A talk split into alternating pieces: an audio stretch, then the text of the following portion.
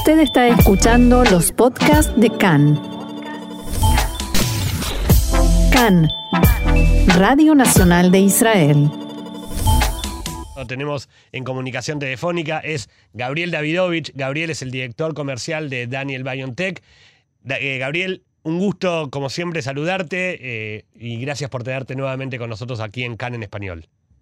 Gracias, Gabriel. El gusto es mío. Un saludo para vos y para toda la audiencia de, Radio Can en español. Muchas gracias, Gabriel. Gabriel, en esta ocasión eh, te llamamos porque hace un mes aproximadamente hablábamos contigo aquí al aire acerca de eh, una iniciativa que, con la que estaba empezando a trabajar en ese momento el, el aeropuerto Ben Gurión, que era la implementación de unos robots que desde Daniel BioNTech les habían provisto para poder eh, acelerar el proceso de toma de pruebas a la gente que llegaba o se iba del país, exacto, para poder ver más casos de coronavirus.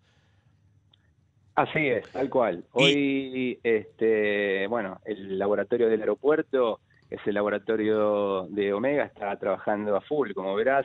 Este, bueno, en estos días tal vez de, de cierre no, pero eh, mientras estuvo abierta la opción de, de viaje, tanto para salir como para entrar, eh, bueno, estaban trabajando prácticamente a, capacidad máxima. Este, y bueno, por supuesto que eh, tomando resultados, algunos que no nos gustan, como la cantidad de positivos que, que se han tomado en los últimos, en los últimos tiempos acá en, en- en Israel.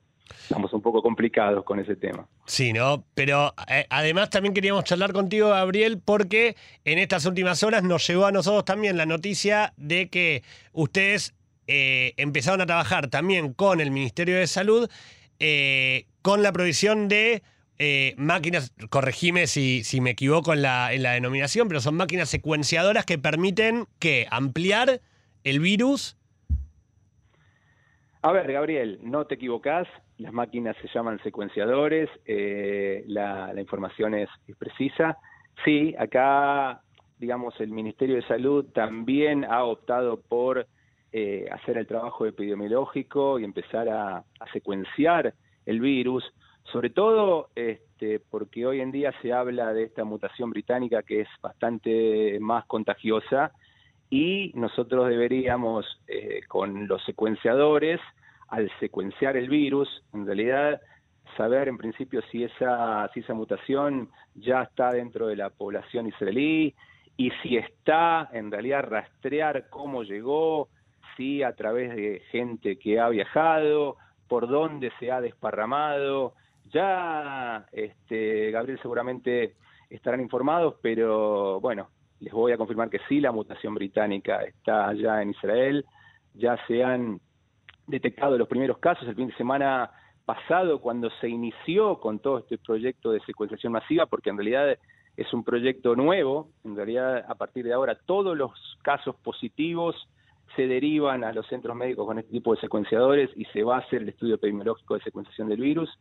Y como les anticipaba, eh, en una semana ya se han detectado unos seis casos de, de la mutación. Sí, hace un británica. rato confirmábamos 10 casos ya con la mutación británica.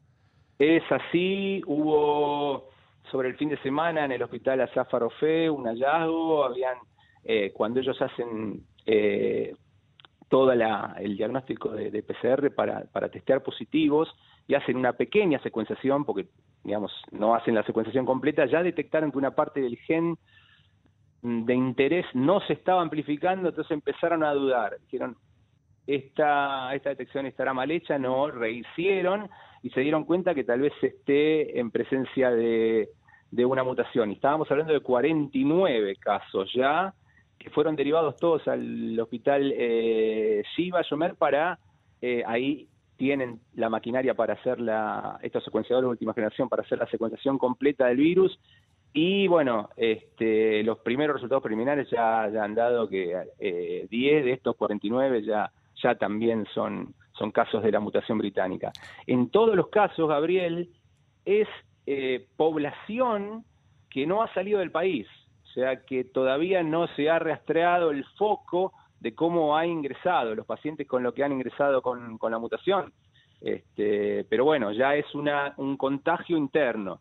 Por eso hay que tener sumo cuidado con esto porque al ser una, una cepa más, más contagiosa, bastante más contagiosa, eh, es posible que estén, que estén creciendo este, los, los positivos como, como lo están creciendo en estos momentos.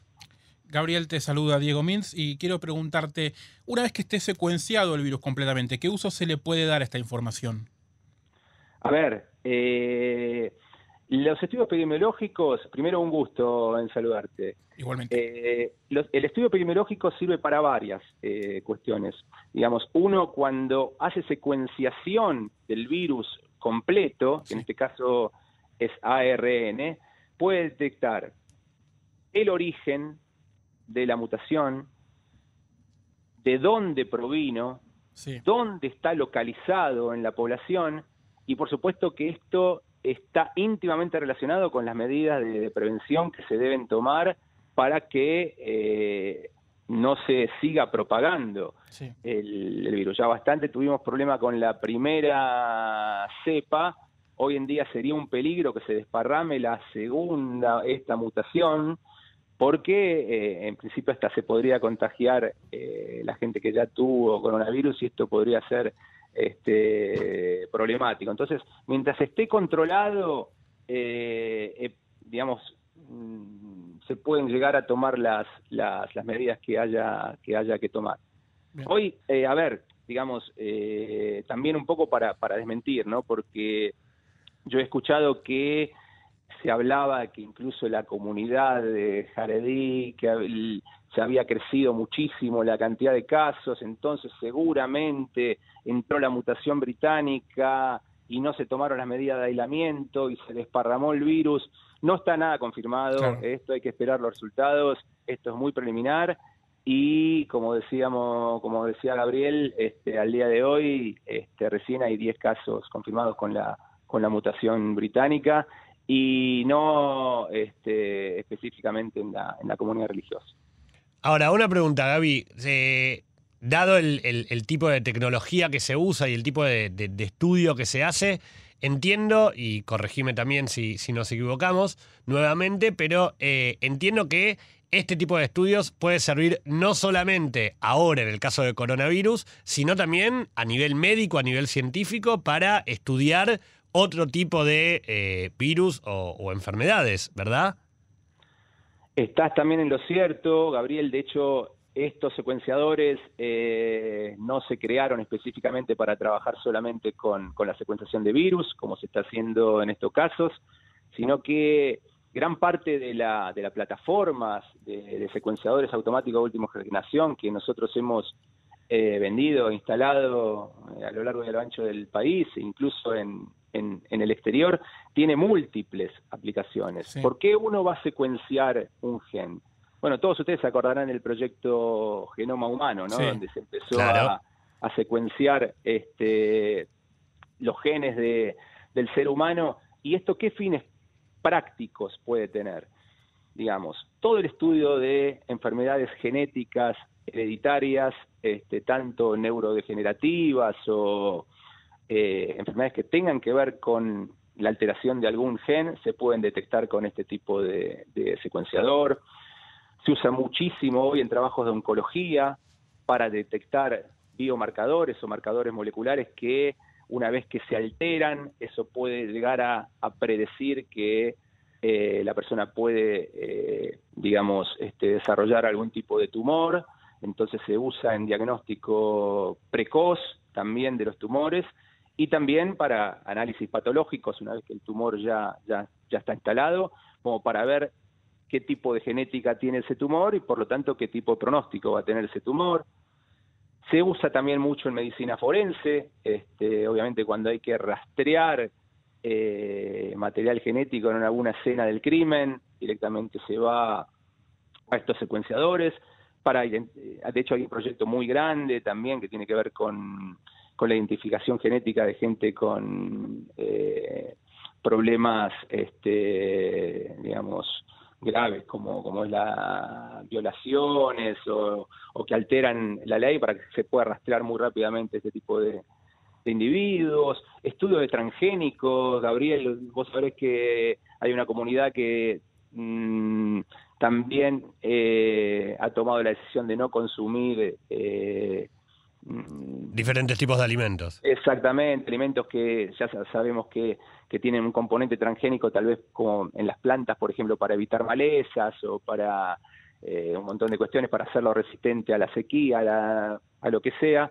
Este, entonces también se, se, usa este tipo de secuenciadores para, para lo que tiene que ver con transgénicos. Una aplicación muy importante también eh, de este tipo de secuenciadores es para el diagnóstico prenatal y postnatal, para lo que es viabilidad de embriones. Este, hoy en día la madre este, embarazada se, saca sangre y en su sangre se puede detectar lo que sería el material genético fetal y con eso se puede hacer un estudio de viabilidad o potencial enfermedad del, bebé que estaría por nacer.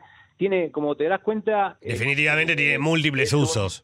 Es, exactamente, tiene múltiples usos y cualquier laboratorio que va a invertir en una plataforma como esta, eh, dada la, la, época, puede dedicarse a este, una función o a la otra.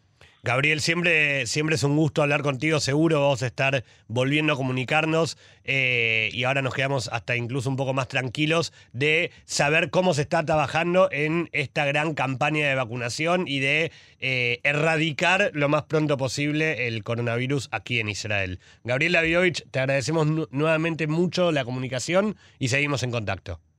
Muchas gracias a ustedes y para cuando tengan dudas en lo que tiene que ver con el desarrollo del COVID o de otros temas que estén relacionados a, a la ciencia, con todo gusto volvemos a conversar.